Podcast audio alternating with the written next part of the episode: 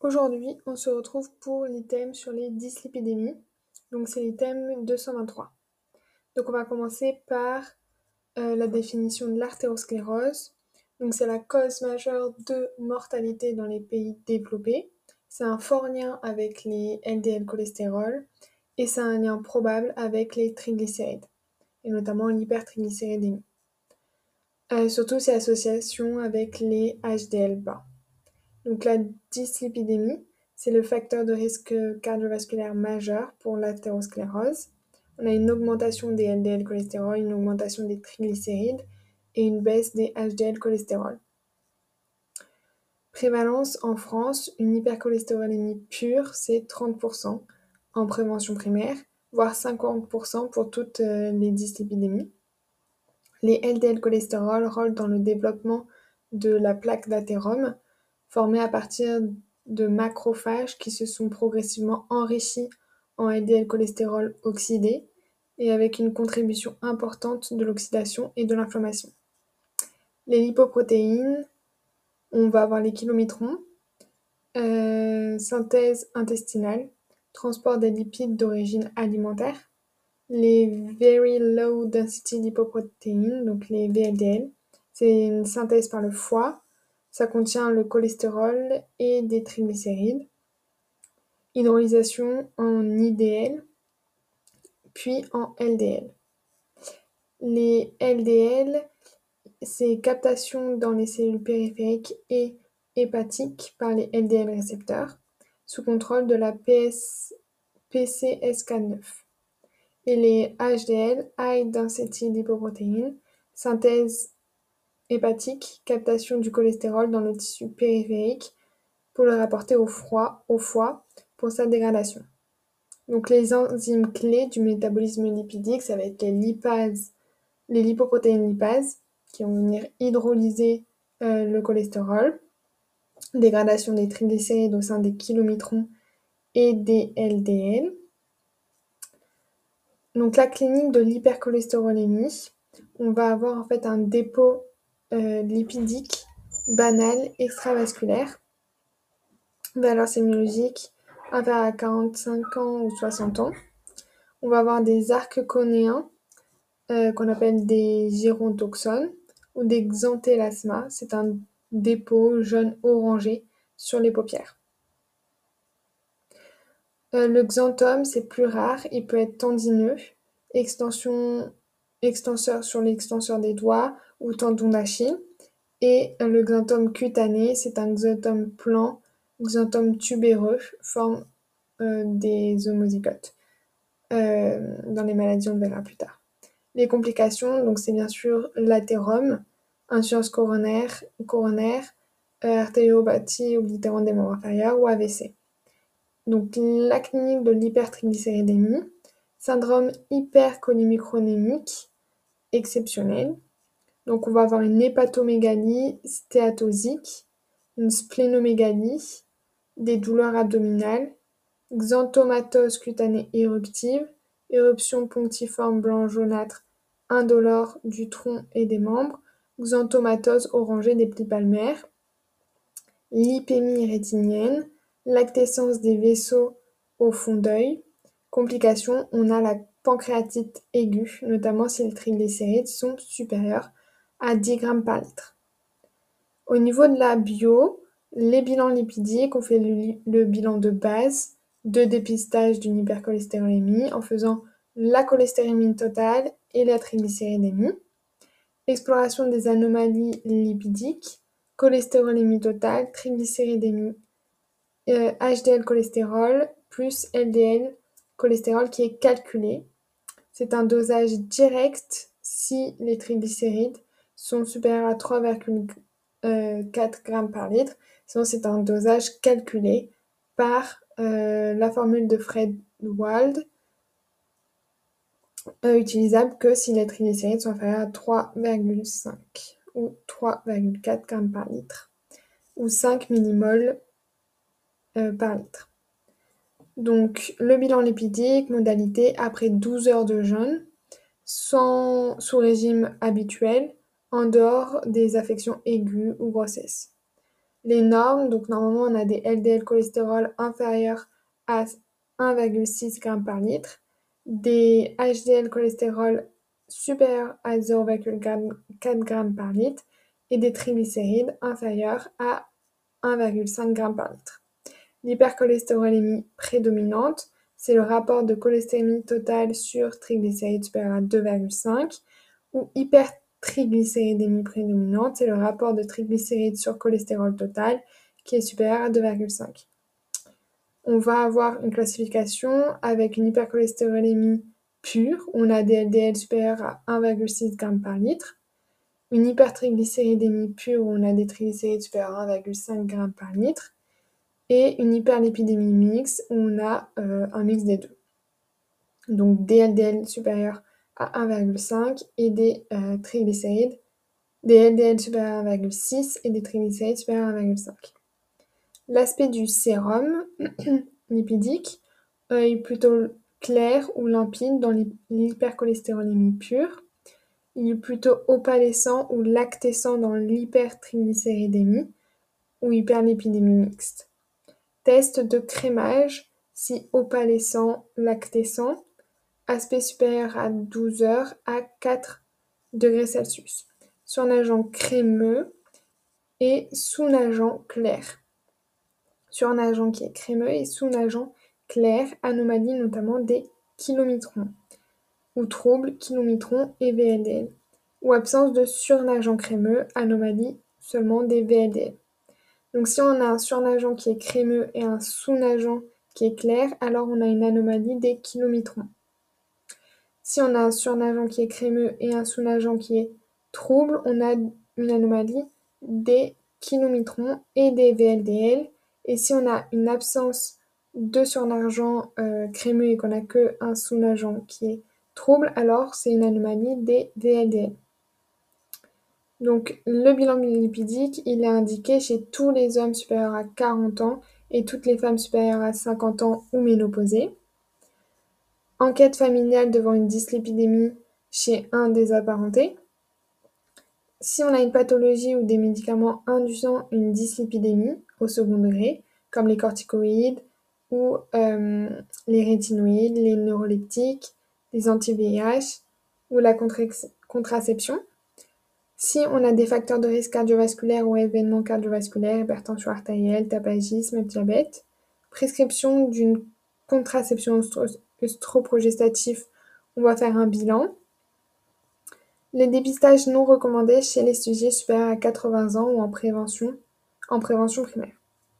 Donc, euh, on fait un bilan lipidique de contrôle chez les dyslipidémies sans indication de traitement, par exemple à 3 ans, ou euh, une fois par an chez les diabétiques. Donc si on a une dyslipidémie mais qu'il n'y a pas d'indication de traitement, on va faire des bilans lipidiques à peu près tous les 3 ans ou tous les ans si on est, diabétique. Euh, si on a un bilan normal, hors événement intercurrent, on va faire un bilan lipidique à peu près tous les 5 ans. Donc on fait un bilan lipidique à peu près tous les 3 ans si on a une dyslipidémie mais sans indication de traitement. Euh, si on a une dyslipidémie sans indication de traitement mais qu'on est diabétique, on va le faire tous les ans. Et sinon, euh, en temps normal, on fait un bilan lipidique à peu près tous les 5 ans. On en fait un si on, un est un homme âgé de plus de 40 ans ou si on est une femme âgée de plus de 50 ans ou ménopausée. Donc les dyslipidémies secondaires, on va faire un bilan minimal de dépistage selon le contexte et la clinique. Euh, par exemple, les TSH pour, euh, une, pour une dyslipidémie secondaire à une hyper ou hypothyroïdie, la glycémie, euh, la créatinémie, les PAL, la protéinurie, on fait une bandelette urinaire.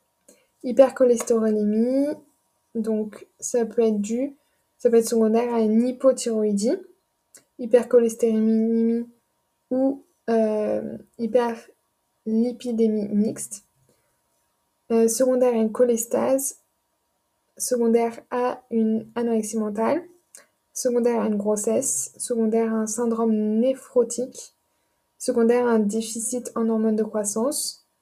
Euh, ça peut être aussi euh, une hypercholestérolémie iatrogène, avec des diurétiques thiazidiques, du bexarotène ou des immunosuppresseurs. Ça peut être une hyperlipidémie euh, mixte.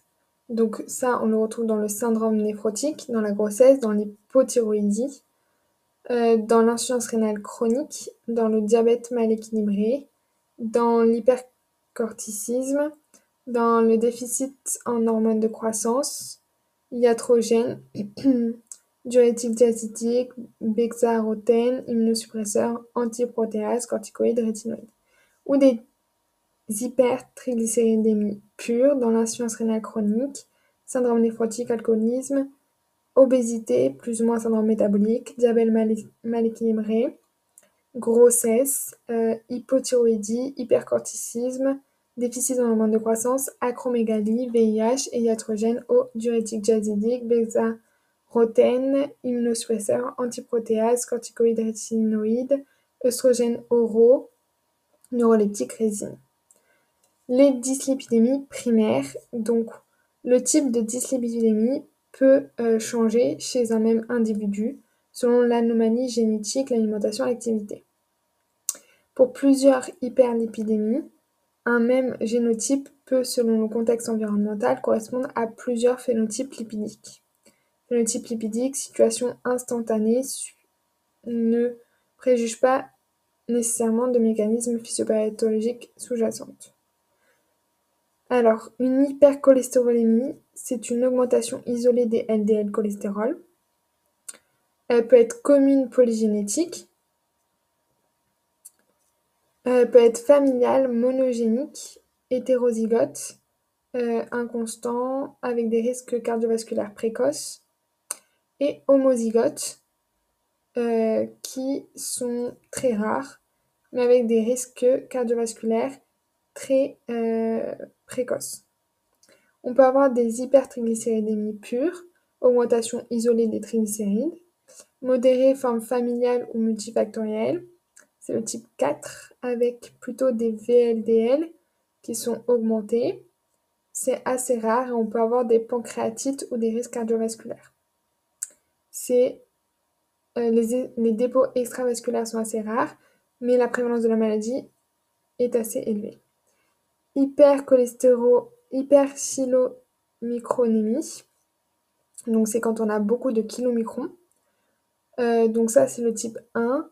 C'est à risque de pancréatite et c'est fréquente ou rare. La prévalence est fréquente ou rare. L'hyperlipidémie euh, mixte, augmentation conjointe des triglycérides et des LDL cholestérol. C'est le type 2B, 2A ou 4 on a une hyperlipidémie combinée familiale avec une augmentation des VLDL et des LDL qui sont assez fréquentes. Et la 10-bêta-lipoprotéinémie, c'est notamment une anomalie de l'ApoE qui est du coup en ApoE2 et c'est assez rare. L'hypercholestérolémie familiale monogénique, donc on a deux types. C'est la type, donc une type 2A mais euh, c'est soit on a la mutation du gène du récepteur LDL en forme hétérozygote ou en forme homozygote.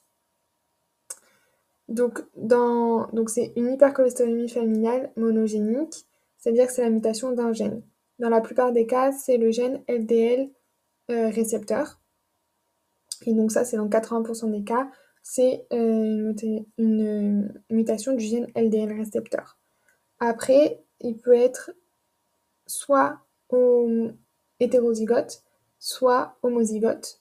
Donc hétérozygote, c'est bien sûr la forme la plus euh, fréquente. On a environ 1 sur 200 à 1 sur 250 personnes.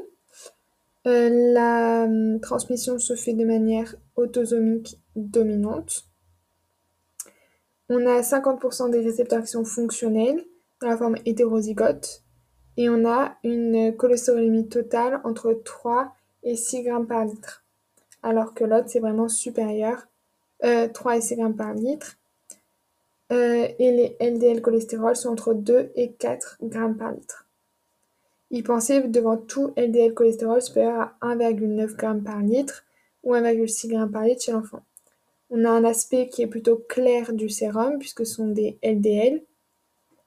Les dépôts extravasculaires de cholestérol qui est assez évocateur puisqu'on a des xanthomes tendineux pathognomoniques, arc cornéen exanthelasma évocateur, si euh, avant 60 ans, et on a des complications cardiovasculaires précoces entre 40 et 50 ans chez l'homme et 50-60 ans chez la femme. Diagnostic selon le score de probabilité, puis recherche de mutations génétiques. Dépistage dans la famille au premier degré. Donc ça, c'était pour la forme hétérozygote. Pour la forme homozygote, c'est plus sévère. On va avoir le cholestérol total qui est supérieur à 6 grammes par litre et des euh, LDL cholestérol qui sont supérieurs à 5 grammes par litre. On a un aspect du liquide du sérum qui est toujours clair. On a des dépôts lipidiques dès l'enfance, xanthome cutanéo-tendineux. On a des complications cardiovasculaires très précoces, inférieures à 10 ans, décès à 20 ans en l'absence de traitement.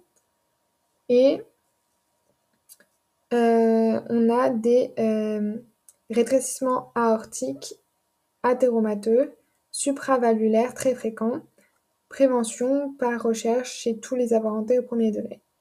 Et donc la forme homozygote de la mutation euh, monogénique du récepteur LDL dans 80% des cas est très rare. Autre forme monogénique des hypercholestérolémies familiales, c'est notamment la mutation du gène de l'ApoB, qui est assez rare. On a des LDL entre 2 et 3 grammes par litre, et mutation du gène fonctionnel mm, euh, PCSK9, qui est très rare. L'hypercholestérolémie polygénique, c'est toujours une 2A, puisque c'est une hypercholestérolémie. Euh, c'est très fréquent dans la population, parce que c'est monopolyfactoriel, en fait, polygénique. 30% euh, de la population générale, voire 50% vers 65 ans.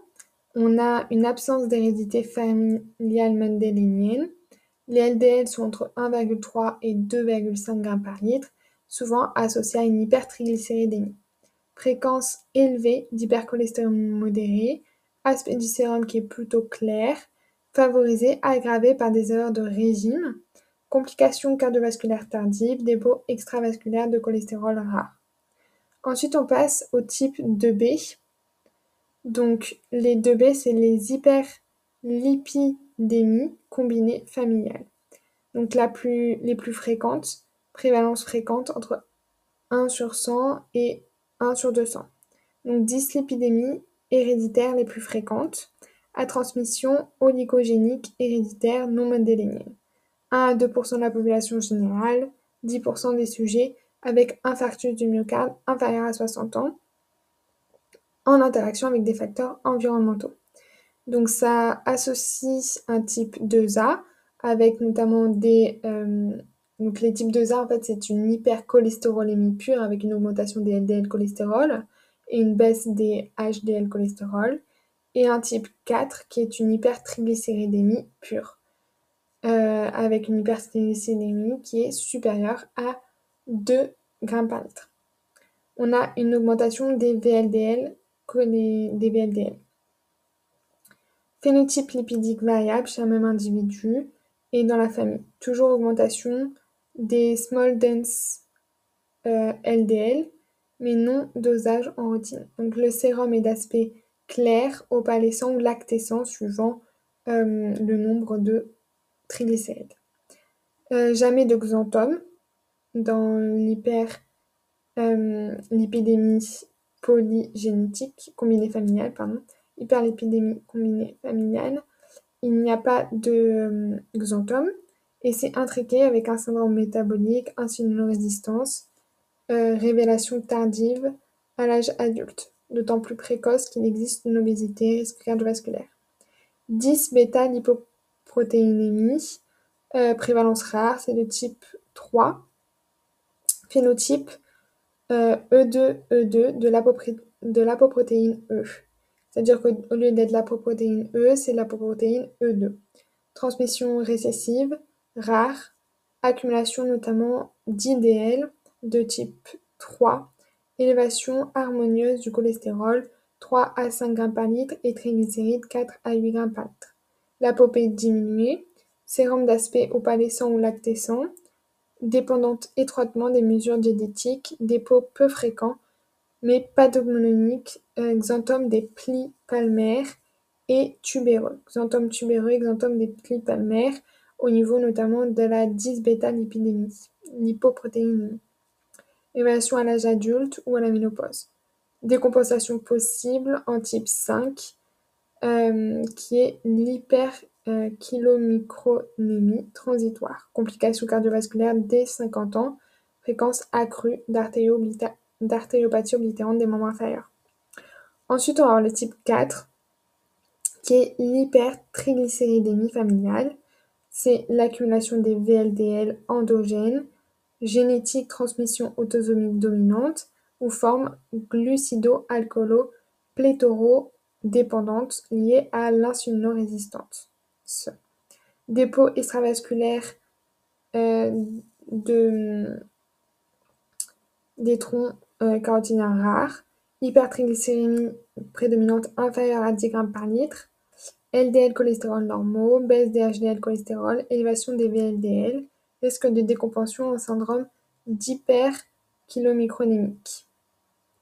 Ensuite, on a l'hyperkylomicronémie primitive, prévalence fréquente, 1 sur 600 ou 95%.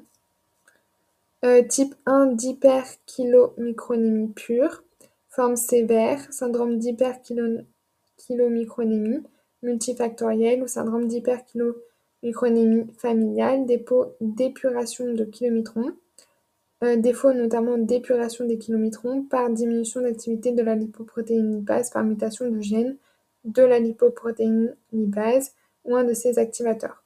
Transmission autosomique récessive ou dominante, révélation dès l'enfance ou tardif. Dépôt extravasculaire inconstant, douleur abdominale. Sérum d'aspect opalescent ou lactescent, hypertriglycéridémie supérieure à 10 g par litre. C'est pour les types 5 euh, de syndrome hyperkylomicronémique. Hypertriglycéride supérieure à 10 g par litre, baisse du LDL cholestérol, baisse des HDL cholestérol, élévation des kilomicrons et des VLDL, risque accru de pancréatite récidivante, risque chronique, risque cardiovasculaire discuté, majoré si facteurs de risque associés ou syndrome métabolique. Le traitement, donc déjà, on va faire un petit récap. On a vu que les types 1, c'était une hyperkylomicronémie, hyperkylomicronémie pure, avec une augmentation des kilométrons, euh, avec des, notamment des euh, triglycérides qui ne sont pas si élevés que ça. Hypertriglycéridémie supérieure à 10 g par litre, pardon. Ensuite, on a le type 2, c'est tout ce qui va être euh, les types 2A, c'est hypercholestérolémie pure, qu'on soit notamment dans la mutation de gènes, donc hypercholestérolémie familiale monogénique ou hypercholestérolémie polygénique. Ensuite, on va voir le type 2B, qui est l'hyperlipidémie combinée familiale. Le type 3, c'est euh, la 10-bêta-lipoprotéinémie euh, avec une mutation de l'ApoE. Et le type 4, c'est l'hypertriglycéridémie familiale. Et le type 5, c'est l'hyperkylomicronémie euh, ou le syndrome d'hyperkylomicronémie. Le type 1, hyperkylomicronémie pure. Le type 2A, qui va être l'hypercholestérolémie euh, familiale ou l'hypercholestérolémie familiale monogénique ou l'hypercholestérolémie euh, Le type 2B, c'est euh, l'hyperlipidémie combinée familiale, qui est la forme la plus fréquente. Le type 3, ça va être notamment la 10-bêta-lipidémie avec mutation de la peau E. La 4, ça va être l'hypertriglycéridémie pure. Et la 5, ça va être le syndrome d'hyperkylomicronémie. Ensuite, au niveau des traitements, on va avoir euh, le traitement de, des des RHD, donc efficacité importante sur les triglycérides, diminution de 20 à 50%, plus faible notamment sur les LDL cholestérol, diminution de 10 à 15%. En prévention secondaire, donc on les utilise en prévention secondaire ou dyslipidémie sévère. Les RHD toujours associés au traitement médicamenteux. Activité physique régulière, donc c'est les recommandations hygiéno-diététiques. Efficacité importante sur les triglycérides, un peu moins sur les LDL cholestérol, toujours utilisé en prévention secondaire ou dyslipidémie sévère. C'est associé au traitement médicamenteux. Les hum, recommandations donc euh, hygiéno-diététiques, c'est notamment une activité physique régulière, 150 minutes par semaine, activité physique d'intensité modérée, euh, alimentation de type méditerranéenne, diminution de la viande rouge et augmentation du poisson deux fois par semaine, dont un qui est gras. Diminution des apports en sel, mais pas de régime euh. Ensuite, on va avoir pour les hypercholestérolémies, euh, il est recommandé d'avoir un apport quotidien en graisse qui est inférieur à 35% des apports caloriques, réduire les excès d'acides gras saturés d'origine animale, euh, privilégier les acides gras monoinsaturés, ou végétales polyinsaturées de type oméga 3, augmenter les fibres et encourager la consommation de fruits et de légumes. Une alimentation riche en phytostérol, pas de preuve d'efficacité sur les risques cardiovasculaires. Complément alimentaire à la levure de riz rouge, risque d'effets indésirables comme les statines, efficacité faible. Donc une hypertriglycéridémie, on va diminuer ou arrêter l'alcool, puisqu'on a vu que c'était un facteur de risque de l'hypertriglycéridémie. Réduire les apports caloriques, c'est excès de poids abdominal. Limiter les boissons sucrées ou alimentation à index glycémique élevé. Limiter les apports lipidiques totaux. Euh, si hypertriglycéridémie sévère, régime hypolipidique. Utilisation d'huile à base de triglycérides à chaîne moyenne. Traitement, donc en première attention, ça va être les statines. On va avoir simvastatine, pravastatine, fluvastatine, atorvastatine, rizovastatine. Mode d'action, ça va être diminuer la synthèse de cholestérol par inhibition des AGMG à réductase, augmentation des récepteurs LDL cholestérol. Effet, ça va diminuer du coup le LDL de 20 à 55%, diminuer les triglycérides de 5 à 20% et augmentation des HDL cholestérol de 0 à 5%. Effets secondaires, ça peut être notamment les myalgies, augmentation des CPK, rhabdomyolyse, hépatite, sur risque de diabète de type 2. Contre-indication en cas d'allergie, de grossesse, d'allaitement, d'affection hépatique évolutive ou élévation des transaminases supérieures à 3 N. Antécédent de rhabdomyolyse sous statine. Interaction avec notamment les CYP3A4 euh, et euh, les immunosuppresseurs. Donc, euh, oui, et les immunosuppresseurs. Association non recommandée avec les fibrates, possible avec ézétimide ou cholestéramine. Ensuite, en deuxième intention ou en association avec les statines, on va voir. C'est diminution de l'absorption entérocytaire du cholestérol. Donc on a comme effet de la diminution du LDL cholestérol de 20%. Troubles, effets secondaires, donc ça va être les les troubles digestifs ou dyspepsie.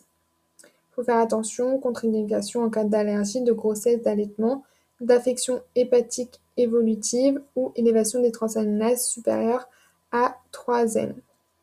Interaction avec la cyclosporine.